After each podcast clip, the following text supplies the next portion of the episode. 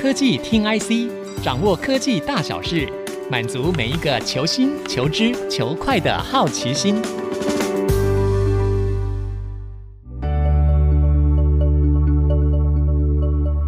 这里是 IC 之音主科广播 FM 九七点五，我是节目主持人何志忠。AI 界最近上演了乡土剧的戏码。OpenAI 的执行长 Sam Altman 被逐出董事会之后，又马上回锅担任 CEO，这会有什么变化呢？马斯克说，可能三年之内 AI 就可以写出一部哈利波特般的小说。那 DigiTimes 近期再度深入美国，探访这个亚马逊 AWS 的大会。这次很高兴，我们的记者兼主持人嘉南刚刚回到台湾，也来到现场，跟科技听 IC 的听众们一起分享采访心得。嘉南跟我们的听众朋友们打声招呼吧。大家好，我是嘉南。好，那我们先来问一下嘉南哦，这个 OpenAI 这件事情啊，看起来好像是内斗，但是似乎牵扯到比这个人类更有智慧的 AI 技术的一个监管。那这个商业化跟伦理之间到底是哪个比较重要？那嘉南可不可以请你先简单说明一下这件事情的始末到底是什么？这个事件呢，就是发生在十一月十七号，就是大概月中的时候，然后整个事件大概维持五天左右。那在五天之内发生了非常多的事情。嗯，短短五天。对，那最一开始就是董事会先宣布裁员这个 San Altman，然后声明有提到说，这个 Altman 对董事会不总是开诚布公，那他们觉得对他的领导能力已经没有办法信任了，所以后来就是有宣布说他的职位由其他人暂代什么。那这件事一在网络上宣传开来之后，就是整个大炸锅，因为大家就很讶异说，哎，他们不是才刚办完这个开发者大会吗？那宣布了很多新的产品，怎么这个人会被裁员这样子？嗯嗯对。然后他被裁员之后呢，大家就开始流出各种阴谋论啊，就想说，哎，为什么这个事件会发生？结果大概过了两天之后，微软的执行长 Satya Nadella 就宣布把这个 Altman 还有另外一位跟他一起离职的人呢延揽进微软，然后让他们带领新的 AI 研发团队。嗯、结果接下来之后呢，反而变成 OpenAI 那边的人急了，是因为为什么？因为有七百多个员工就是联名说他们希望跟随这个 Altman 到新的地方去，嗯嗯、对。所以看起来这个公司里面好像挺奥特曼的人还蛮多的。对，其实我有点意外。对我，我想了解一下，说这个到底为什么会有这样子的一个争端呢？就是大家会讲说，好像呃有一方人马是比较希望说，哎，尽快的把这个 OpenAI 就是做更好的商业化，想要赚钱。那另外好像有一派人说法是觉得说，哎、欸，这个 AI 技术其实是呃有一点点风险的，这到底是怎么一回事呢？是因为 Altman 他的背景，他前一份工作是在这个创投机构 Y Combinator 当总裁。嗯、那这个创投机构，它其实就是希望把相关的技术商业化。那董事会的成员里面呢，呃，就是有一些是跟 AI 研究的安全比较有关系的一些成员。嗯、所以其实是从这次的事件炸锅之后，我们才知道，哦，原来他的这个 Altman 团队跟董董事会之间是有一些矛盾的。那外界猜测是说，欧特曼他希望比较快的去商业化相关的技术，但是董事会因为他们是一个呃，它最上层的结构是一个非盈利的组织，所以他们在安全方面是比较保守的。嗯哼，也就是说，其实，在整个结构当中，其实这个非盈利组织的决策的力量是比较大的嘛？对，它是最上层的这个监管的组织。嗯哼，嗯，所以看起来就是呃，有部分会觉得说，这个 AI 是一个很好的商机，所以变成说呃，这两方。人马就会对这件事情有了一些分歧，这样子。是是，所以在十九号的时候，微软宣布要延揽这个奥特曼跟另外一个共同创办人 Greg Brockman 之后呢，就是大家以为事件就这样落幕了，就没想到在过了两三天之后，OpenAI 又宣布说这个奥特曼要回任他们的执行长，嗯、对，嗯、然后接下来董事会内部会有一些改组。那到比较近期的这几天呢，我们又听到新的消息，就是因为微软有 OpenAI 四十九趴的股份，嗯、然后可是他之前是没有董事会席次的，那他未来可能会在董事会有一个不投票观察员的席次。嗯哼，对，所以这一家这个 OpenAI 他们整个组织结构其实是非常的特别。是，刚刚提到这个微软哦，微软在这个整个看起来像是乡土剧一样的这个剧情里面，它的角色到底是什么？那这个事情，因为他们也有延揽这个奥特曼过去嘛，对，他们后续的策略应该是怎么样去走呢？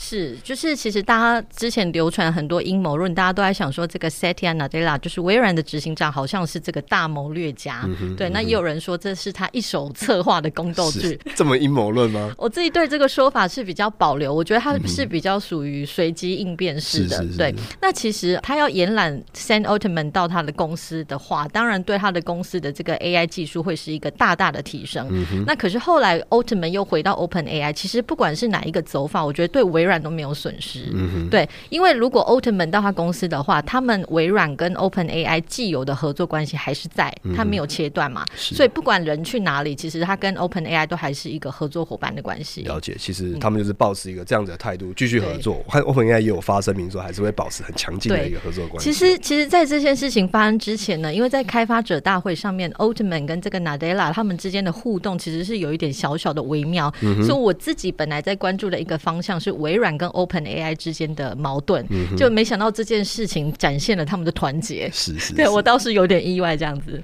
好的，讲到这个 AI，啊其实我们也知道说，微软其实前一阵子也出了两款的这个自研的 AI 晶片哦，当然也是找了最强的半导体这个制造的伙伴台积电。但我们也想要知道说，其实 AI 这个很多大厂都是视为它是一个非常重要一个战场。我们也想知道说，亚马逊最近的进度。那嘉南刚刚从美国回来，可以跟我们稍微分享一下简短的一个初步心得。是这个亚马逊呢，他们的晶片研发大概超过十年以上。那他们的第一款晶片叫 Graviton，是一个通用运算的晶片，是在二零一八年就先推出。那接下来呢，他们还有推出就是 for AI 训练跟 AI 推论的不同晶片，所以他们总共有三个系列，就是通用运算，然后 AI 训练，还有 AI 推论。嗯。那这几个系列其实他们都迭代过很多次了。那 Google 的话呢，讲一下对手，就是 Google 它的 TPU 大概是二零一六年的时候发表，就是它专为机器学习发表的这个 AI 晶片。嗯。那它其实在一五年就先用在这个内部的资料中心。那微软是今年才推出两款，不过这两款有点差别，它一款是。AI 晶片，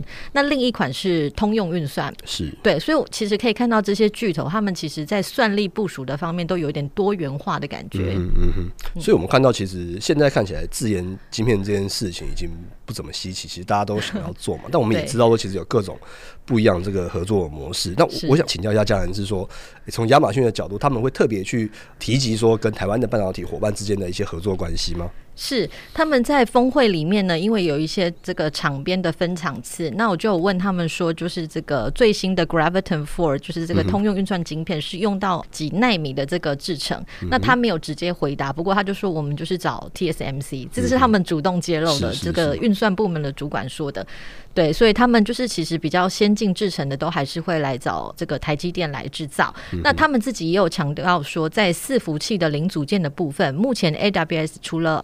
没有做到的之外呢，其实其他像比如说主机板啊，或是他们的 n a t u r e 卡，还有他们的这个 SSD 之外，一些零组件其实他们自己都可以自制。不过他们的自制讲的是说，他们应该是可以掌握，就是高度参与设计，并不是说他们真的有工厂可以制造。嗯、就是还是找就是。比如说台湾或者是亚洲的一些制造的伙伴来做这件事情。我我想再请教一下嘉南哦，在你这次的这个采访的这个行程当中，他们大概谈硬体跟谈服务的比重约略大概会是怎么样的一个呈现的状况？嗯，老实说，我觉得硬体其实是一直是 AWS 他们的强项，因为他们的基础设施其实是就是很完整，因为他们是最早进入这个市场的云服务商嘛。嗯。那这次整个大会这样比重应该是硬体一。然后软体跟应用可能有到二，嗯，对。那其实像我们电子时报会比较关心硬体方面嘛，可是其实他们有另外一个新的服务叫 Amazon Q，就是企业级的这个聊天机器人，这个其实是更受外界关注的，嗯，对。那在整个产品发表过程呢，其实因为 AWS 它本来是一个 B to B 的业者，那它。本来就是走一个比较稳健保守的风格，不过在这次大会，他其实蛮罕见的，就是酸了微软好几次。嗯哼，就是比如说他讲到这个呃资料中心的时候，他有说我们比第二大的云服务厂商资料中心的数量多三倍。嗯哼，然后对手的自研晶片就都还没有退出来，我们已经走了好几年。嗯哼，对，然后还有说到这个资安议题的部分，就是还有他的投影片有秀出一张说微软曾经禁止 OpenAI 使用 ChatGPT。嗯，这个他没有直接用言语讲。出来，不过他有秀在投影片上面，嗯，所以我们其实都有一点意外，说，哎，欸，AWS 是不是有点急了这样子？是，所以我们看到其实这个烟硝味其实比想象中的还来得浓厚一点。就是现在各家的这个云端的大厂，其实对于不管是自己的晶片，然后自己的服务，现在都看到一个就是必须要真的上战场的一个感觉。是，那呃，我我想知道是说，他们就是你刚刚有提到说，就是他们特别会把对手 highlight 出来嘛？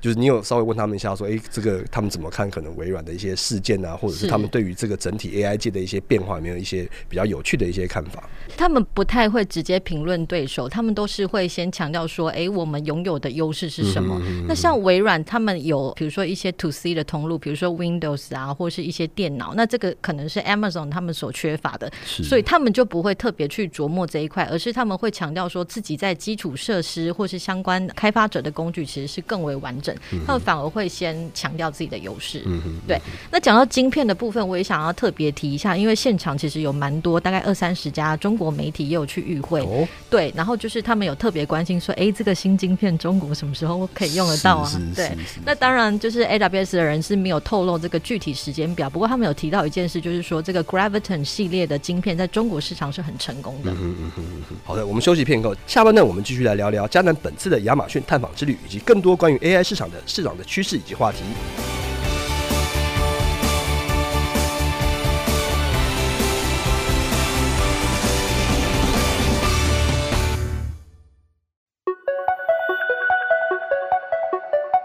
欢迎各位听众朋友回到科技听 IC，我是节目主持人何志忠。我们的节目除了在 IC 之音官网 AOD 可以听到之外，大家也可以上 Spotify、Apple Podcasts、Google Podcasts、KKBox 搜寻科技听 IC。在这个 AWS 大会当中，亚马逊展现这个云端巨头一个实力哦，那进军这个深圳市 AI 的市场，那具有很多的资源与弹性啊，又推出了自研晶片，又能够与这个像 NVIDIA 合作。那我想请教一下嘉南，这个 AI 市场是不是又会变成一个大者恒大的这样子的一个市场竞争模式呢？嗯，我比较不会觉得是大对小的这个竞争，我比较会觉得是说谁掌握了什么资源，因为我们一般讲到 AI，可能从最底层来看就是基础设施，比如说就是晶片啊，或是伺服器、资料中心这一块，它是最底层的一个基础建设。那在网上可能会有一些开发者工具，那在网上可能就是会接触到终端使用者的这个应用程式。嗯、那我们可以说这些云端巨头，它是三层都可以全包，是对，就是它一定是基础建设这一块比较强。可是比较小型的业者，它可能是在应用服务，就是开发服务这一块是比较有优势的，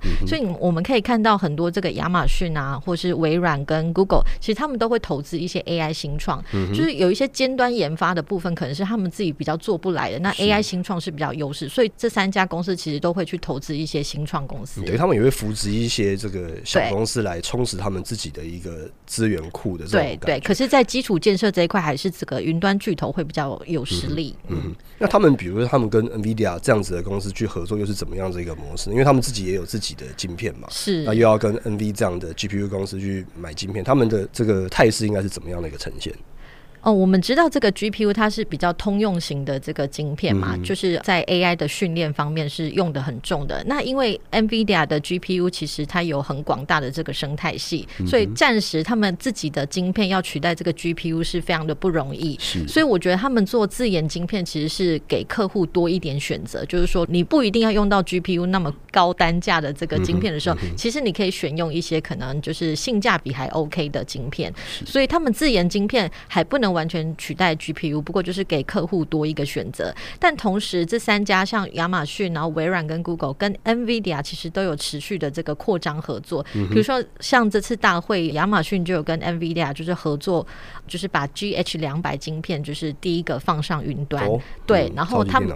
对，然后他们还有一个计划叫 Project Saba，就是他们要打造一个动用到一万六千张 GPU 的一个 AI 超级电脑。嗯、那这个东西在第一阶段。应该就是支援 NVIDIA 自己的 AI 研发，那会不会对外开放？目前还没有那么清楚。是，刚刚上半段其实有聊到一个话题，我蛮有兴趣的，就是提到说跟中国的一些业者或中国的媒体会来问说，哎、欸，这个晶片能不能在中国当地去使用这件事情？你你听到什么样有趣的事情？对，因为我也是蛮好奇，说就是因为中国有很多大大小小的云服务商嘛，嗯、那我们也知道说整个中国的这个环境其实是扶植他们在地的厂商为主，对，所以我一直都蛮好奇说这个外商在中国有什么生存空间。那据我了解，就是 AWS 主要是扶植，就是呃，应该就是说协助中国的企业出海，嗯、就他们想要走到 global 的市场的话，他们会需要 AWS 的服务，嗯、所以对这个中国媒体来说，就是 AWS 可能不是他们。们觉得很重要很重要的企业。不过对他们来说，他们毕竟还是一个领先的这个云端巨头，他们还是希望知道这个技术走到哪里。然后我就跟中国的一些记者聊天，我就说：“哎，那这些技术在你们那边都可以用吗？”他就说：“有一些不能用，就比如说呃，这个 AWS 他可能会把一些高阶的服务自己就关闭，就不给他们用。嗯”那我说：“那这样你们为什么还会想要来采访？”然后他们就说：“还是要知道差距到哪里了呀？”是是是，他们还是想要知道说，在这样的情况之下，对，还有什么方式是可以就是补强他们在 AI 这一块的一个一个实力啊？但我看起来现在客观的环境是比较严苛一点了，对中国的厂商来说。对，那其实哦，我们也知道说，其实亚马逊之前曾经推出过一个智慧语音助理嘛，Alexa 这个东西。对，那。后来这个生成式 AI 出来之后，好像这个这个事情就是渐渐的被大家所淡忘，好像被打入冷宫一样。那甚至还传出说，他这个部门可能会面临一些裁员的一些困境。那现在各家业者其实都在往类似像这个 ChatGPT 这样的方向去走哦。那你认为说这个智慧语音助理这个市场，或是在整个 AI 的应用上面会有哪些的变化呢？是，我觉得这个语音助理它背后其实也还是跟生成式 AI 有关的技术，只是说可能过去的这个整个体验不够智慧，嗯，那也可能跟它结合的这个终端产品有关。那我有稍微看一下研调数据，其实目前在智慧音箱就是 Smart Speakers 这个市场的话呢，最大的这个领先的业者还是 Amazon，嗯，它可能透过它的 Amazon Echo 这个喇叭去结合它的智智慧语音助理，然后再来就是 Google，再来就是 Apple，嗯，所以这三家是比较目前在智慧音箱市场比较三足鼎立的，嗯。对，那也许我们目前看到 Alexa 或是这个 Amazon Echo 不是那么成功，可能跟它的终端产品有关系，嗯。因为像这次大会上，他们有找来 BMW 的副总站台，那他就讲到说 BMW 的这个车子系统有导入 Alexa。哦，他要把这个语音助理给弄进来，对，就是用在车子的这个语音控制上面。嗯、所以，其实我们所想象的语音助理不一定只是在喇叭的呈现，它有可能未来走入到这个车联网的这个平台上，它可以有一些就是技术的提升。那可能就是这个生成式 AI 背后的大语言模型，应该要让它的功能进一步的升级，这样使用者才会比较有感。嗯哼，刚有谈到一个聊天机器人 Q，这个是怎么样的一个东西？嗯呃，其实，在 Amazon 这个大会之前呢，我们看到微软还有这个 Google，它都有推出他们自己的聊天机器人。嗯、那 Amazon 算是就是比较，直到最近才推出了他们这个 Amazon Q 的这个机器人打造平台。那它就是针对企业级的应用去设计的一个呃聊天机器人机制，就是你企业可以为自己的资料，然后打造出自己内部的这个聊天机器人。嗯、那它所诉求的就是这个资料隐私跟资安的保障，就是不会用这个资料去训练它的模模型，所以它走的还是一个 B to B 的市场。嗯哼，嗯哼，对，这个蛮特别的，因为我刚看到这个题目的时候，以为是就是比较走向 B to C，可是它后来还是会回到这样子 B to B 的一个领域当中。对，那我还有一些问题想要请教嘉南。其实我们知道说，其实 AWS 在今年它其实活动还蛮。多的。那从你今年以来的这样子的一个参访的一些心得，你有看到说这个今年跟前几年比起来，这些云端大厂在于他们的市场趋势跟话题的掌握度上面有哪些比较明确的一些变化？是，那其实 Amazon 它是最早进入这个云端服务市场，它二零零六，然后微软的话其实大概晚了六七年。Google 也是差不多，所以其实 Amazon 它有蛮多这个领先的优势。嗯。那在比较早年的时候，我们可以看到说，在这个企业数位转型的趋势之下呢，其实这个云端服务市场它的成长幅度每一年大概都是可以到三四十趴以上，嗯，非常的快。可是到最近几年，其实有慢慢的趋缓下来。对，所以这些云端巨头其实他们也是需要寻找一些新的成长动能。那生成式 AI 这一波就是被认为是一个新的成长动能，就是把这个。成长趋缓的趋势，看能不能再带动上来。嗯哼，嗯哼。那就你观察，像现在就是微软，等于是从一个比较落后的这个脚步突然补回来嘛？是。那你觉得说，如果就你的预测，您认为说，可能呃，今年已经快过完了，明年后年会是怎么样的一个变化的趋势，或是？就你的角度来看，你觉得哪些是你未来采访观察的一个重点？嗯，其实我想你这个问题应该也是 Amazon 的人很想问的，他们也是时不时就会问说：“哎、欸，最近微软有没有什么新的动作？”是是是，我觉得大家应该都很关心彼此的一些进度了。不过，如果就整体的这个市占率来看呢，现在这个云端巨头 Amazon 它还是有大概三十四趴以上的全球市占率，嗯，那微软大概落后个。它大概在二十三左右，大概十趴左右，所以它要追赶其实是还有一定的空间的。那我觉得就是我们在外面看，就是谁讲话比较大声，或是哪一个模型最强，其实有时候可能不一定是使用者关心的话题，嗯嗯、因为比如说我们在用一个云端服务，我们不会希望说常常在换厂商嘛，我们还是希望整个流程是顺的。然后就是既有的厂商它有什么新的功能，可以让我把整个流程就是比较 streamline、比较流线化去做。所以我觉得还是要看使用者体验跟开发者他的感受，嗯、因为。比如说，Amazon 它虽然是比较晚进入这个生成式 AI 的市场，可是它其实有很多工具是针对这个资料治理，就是 data 的部分。嗯、然后就是它的整个工具其实是就是很无缝接轨的去完成整个开发过程。而且我在那个 Amazon 大会就是现场，其实这应该是我参加过最大规模的一个大会，因为大概现场。你说这你说 A W 还是这一次的才对，就是 A W 是这一次，大概有五六万人、嗯、哦，这么多。对，我的 WiFi 一直断线，对，所以我觉得他们就是他们的工具还是很受开发者欢迎的。是所以我觉得就是虽然我们看好像现在微软跟 Open AI 声势很大，可是 Open AI 其实时不时会传出一些断线啊或自安问题，表示说它的基础设施可能还没有到那么的稳定。是对，所以我觉得后续还是要看开发者跟使用者的体验，就是说他打造出来的这个东西在企业级的市场是不是可以走得可长可久这样子？嗯哼，你有觉得说台湾的记者，或者是国外的记者，或者是中国大陆的记者，关注的重点会是一样的，或是不一样的吗？嗯，其实我觉得我们台湾关注的还是跟晶片啊、供应链比较有关系。嗯、哼然后，如果是我看外媒的报道，这一次蛮多就是都是在着重这个 Amazon Q，就是说 Amazon 终于也推出了自家的这个聊天机器人的部分。那中国那边的记者当然也是蛮关心这个晶片的部分，因为 Graviton 还没有被封嘛。嗯、对，然后所以有人就说，在未来、欸、不要再问了，再问就被封了。多问了可能就会有一些疑虑，这样子。对对对，是好的。这次科技听 IC 一起跟听众朋友们聊聊 OpenAI、微软。亚马逊等美系大厂的 AI 进展，也很高兴听到我们听 IC 主持人之一的嘉南亲自海外取材的精彩分享。我是何志忠，各位听众，我们下次见，拜拜，拜拜。本节目由 DigiTimes 电子时报与 IC 之音联合制播。